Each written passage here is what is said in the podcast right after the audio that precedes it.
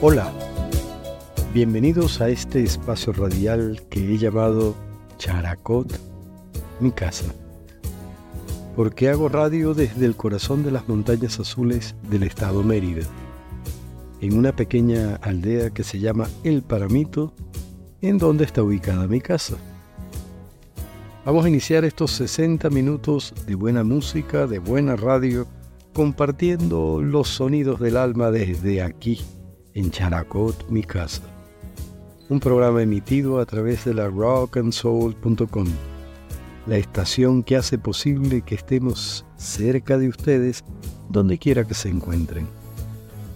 Y lo hace con un streaming creado por uno de los mejores ingenieros que yo conozco, y no es otro que Osvaldo Duarte, quien está allá en el control maestro de la emisora en la ciudad de Santiago de Chile. Y yo soy Mauricio Martínez, quien produce y lleva las riendas, bueno, las riendas será del micrófono, porque caballo no tenemos. Una forma de decir, porque yo tengo el placer de producir y conducir este programa. Hoy traigo para ustedes un programa dedicado a la conservación de la naturaleza hablaremos sobre una iniciativa muy particular para la preservación de la montaña andina, con un invitado a quien respeto y admiro por su determinación a cambiar para bien a su comunidad. Pero mientras termino de hacer los ajustes técnicos para la visita virtual de nuestro invitado, vamos a escuchar a la icónica banda argentina Los Cafres y su tema no podía ser otro titulado Naturaleza, el cual me di cuenta al ver eh, las estadísticas de YouTube que tienen cerca de 10 millones de visualizaciones, tanto en su perfil, en su página oficial, como otras que ponen los fanáticos. 10 millones hablan de que ha calado en el público este mensaje de los cafres sobre la naturaleza. Escuchémoslo.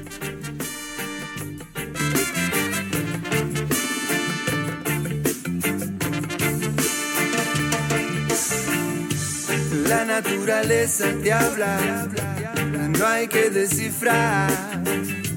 Su mensaje es amplio, cubre de paz, comprende todo, todo lo que es. Al otro lado, tenemos ya conectado telefónicamente al profesor Carlos Ortiz director de la Escuela Campesina Agroecológica Lamucuy, un proyecto conservacionista con el cual me he vinculado desde hace años y para mí de verdad es un placer tenerlo hoy como invitado. Bienvenido, profesor Carlos, a Characot, mi casa. Cuéntenos cómo fue ese recorrido para llegar a construir la que hoy es su casa en Namucuy, allí en ese lugar espectacular tan cerca del Parque Nacional Sierra Nevada. Bien, muy buenos días para todos ustedes. Quiero enviarles un cordial saludo en nombre de mi señora esposa Sonia Caballero y quien les habla, el licenciado Carlos Ortiz, director de la Escuela Campesina Agroecológica La Mucuy, ubicada en el municipio de Santo Marquina, del estado Mérida, Venezuela.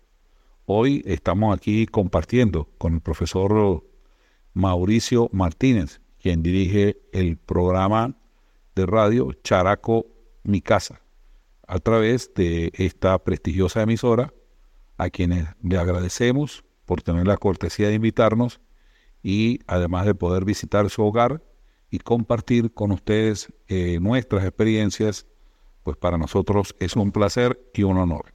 Para quienes nos escuchan desde otros países de Latinoamérica y por supuesto, del mundo entero, usted podría describirnos las bondades de ese lugar, de esa comunidad andina tan particular donde viven, donde, donde están desarrollando ese proyecto, profesor Carlos. Porque déjeme decirle que ustedes están en una de las puertas de entrada más conocidas del Parque Nacional Sierra Nevada, lo que da acceso al último glacial venezolano. Entonces, ¿Cuál es la importancia ecológica de este lugar? La comunidad es una comunidad bendecida por la mano de Dios, ya que es un área de bajo régimen de administración especial, es decir, una BRAE como lo establece la ley, con una gran cantidad de diversidad biológica, posee un centro internacional de ornitología, es decir, de estudio de aves, pero además eh, la comunidad tiene una truchicultura, que es el Estado venezolano, montañas muy hermosas, bosques, selva nublada, sus aguas son de origen glaciar, el único glaciar que le queda, el último glaciar que le queda a Venezuela, y además de ello tiene una importante cuenca, que es la cuenca del río Chama, y varias microcuencas que tributan a esta cuenca, que es la cuenca principal. Tiene una exuberante fauna, flora, es una belleza escénica, pero además es la casa del oso frontino, la vivienda pues del oso frontino, para que nos entendamos mejor. Tanto flores como especies eh, eh, forestales autóctonas de la zona, eh, sumado a ello, pues el último glaciar de Venezuela, que es el Pico Humboldt, que se, nuestra comunidad pues se constituye en la puerta de entrada principal hacia ese glaciar. Una comunidad que básicamente como su sector económico más importante es la agricultura y, el turismo. Eh, actualmente la comunidad eh, posee, además de sus exuberantes bellezas, también posee una actividad importante como es la artesanía, la artesanía, la música, la cultura, la cultura eh, religiosa, cultural, eh, posee eh, mm, importantes poetas, escritores, escultores. Es decir, es una comunidad diversa, pues, y eh, tiene un patrimonio cultural sumamente importante. Estamos conversando con el profesor Carlos Ortiz. Él es el director de la Escuela Campesina Agroecológica La Mocuy. Y en mi casa, además de conversar, también escuchamos buena música buena parte de los sonidos que salen del alma y que alimentan nuestro espíritu vienen con notas musicales. Suena de fondo el cantautor colombiano Juanes, acompañado con la Orquesta Filarmónica de Bogotá y el tema La Tierra. Esa tierra que tanto amamos, esa tierra de donde venimos, esa tierra normalmente Decimos que es mi tierra donde nacimos, pero también se refiere a nuestro planeta y es la tierra que debemos cuidar, como nos lo ha venido ilustrando nuestro invitado de hoy. Los dejo con Juanes. A la mujer que te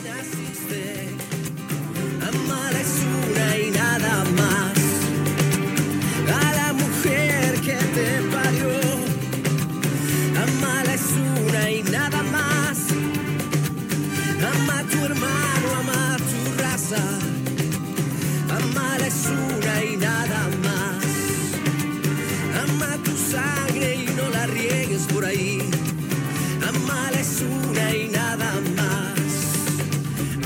A proseguir nuestra conversación con Carlos Ortiz, nuestro invitado de hoy a Characot, mi casa. Carlos dirige una escuela muy singular para las mujeres y hombres del campo, el campesinado venezolano. Y lo hace en una pequeña localidad de los Andes venezolanos llamada La Mucuy. Y entonces, profesor Carlos, ¿cuál es el objetivo que persigue la escuela?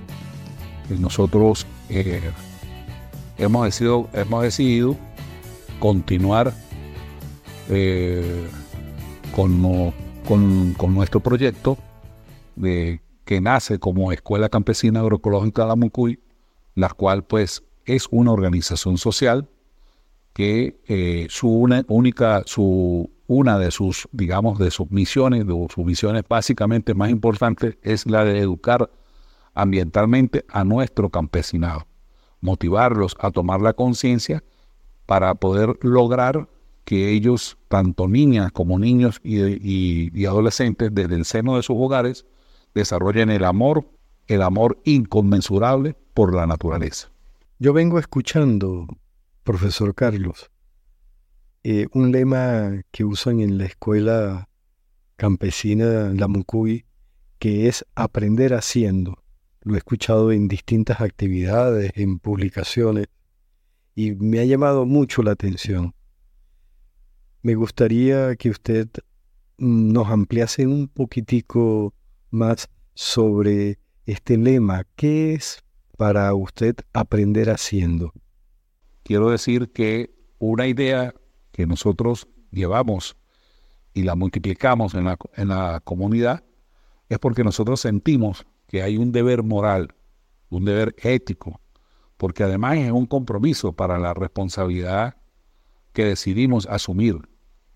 Es un juramento inexorable e inconmensurable e inexpugnable de poder formar y capacitar a nuestros campesinados, a nuestra comunidad, a través del método, un método muy valioso, como es el método robinsoniano, del gran maestro de maestros, nuestro, nuestro filósofo del siglo XVIII, el maestro Simón Rodríguez, aprender haciendo. Es decir, que lo que hacemos con la práctica lo aprendemos. Una faceta muy interesante de la escuela es la participación de las mujeres. De esas mujeres que yo he sido testigo, las he visto embaraguetadas en ese proyecto. Ellas son una parte bien activa del proceso de aprendizaje en la ECAM, tanto como alumnas como impartiendo clases. Cuéntenos algo más de esto, profesor. Tenemos la participación la participación de las mujeres en, en el marco de la conformación de la Organización Social Ambiental Escuela Campesina Agroecológica La Moncuy. Sí, hemos tenido una importante participación de la mujer en nuestra escuela, pues hemos notado con gran regocijo cómo la mujer joven se ha hecho presente en un gran proyecto educativo que hemos venido realizando coordinadamente con la Universidad Nacional Experimental Simón Rodríguez, Núcleo Simón de Mocuché y nuestra organización Escuela Campesina Agroecológica La Mocuy para la creación de la comunidad de aprendizaje. Es decir, donde la universidad va a la comunidad y conjuntamente con los articuladores sociales, con los luchadores sociales, con los voceros y voceras, con los dirigentes, con los líderes comunitarios, se, organiza la comunidad para acreditar su experiencia, su conocimiento, sus saberes, su sabiduría y otorgarle la acreditación de la licenciatura en educación mención agroecología. Este ha sido para nosotros un proyecto bandera. Este ha sido uno de los mejores éxitos que nosotros hasta ahora hemos alcanzado porque consideramos la importancia pues, de formar profesional y académicamente a nuestro campesinado, ya que ellos pues en un corto mediano plazo se van a convertir en esa generación de la que hemos hablado anteriormente, que nos va a seguir nuestros pasos y los que van a ser pues los, los dirigentes, pues los articuladores sociales de este gran proyecto visionario que tenemos como Escuela Campesina Agroecológica La, la.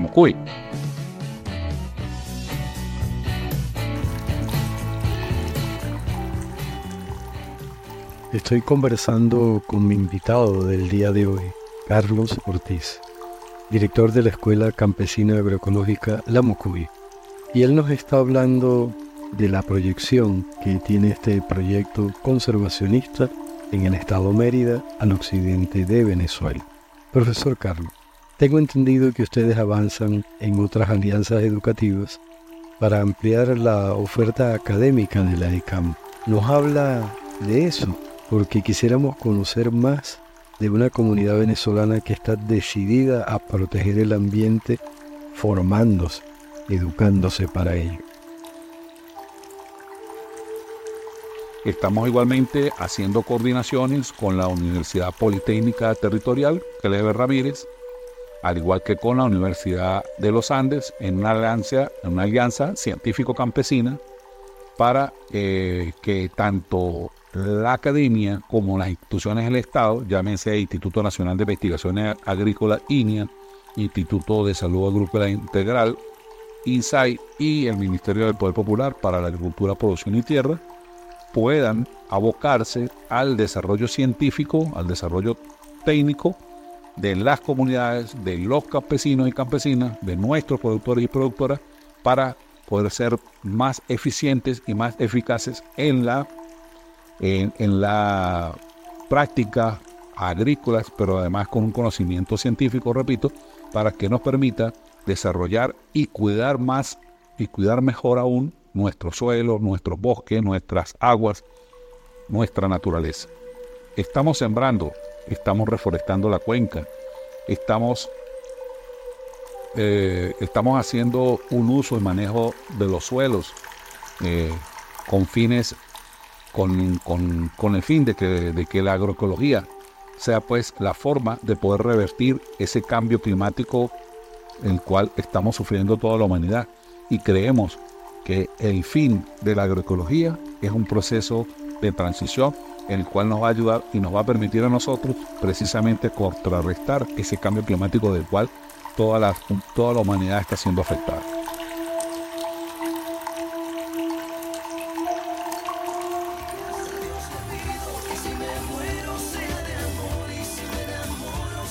El programa de hoy ha sido dedicado a la fuerza motivadora de una comunidad dispuesta a asumir su protagonismo cuando se trata de preservar los ecosistemas que los rodean.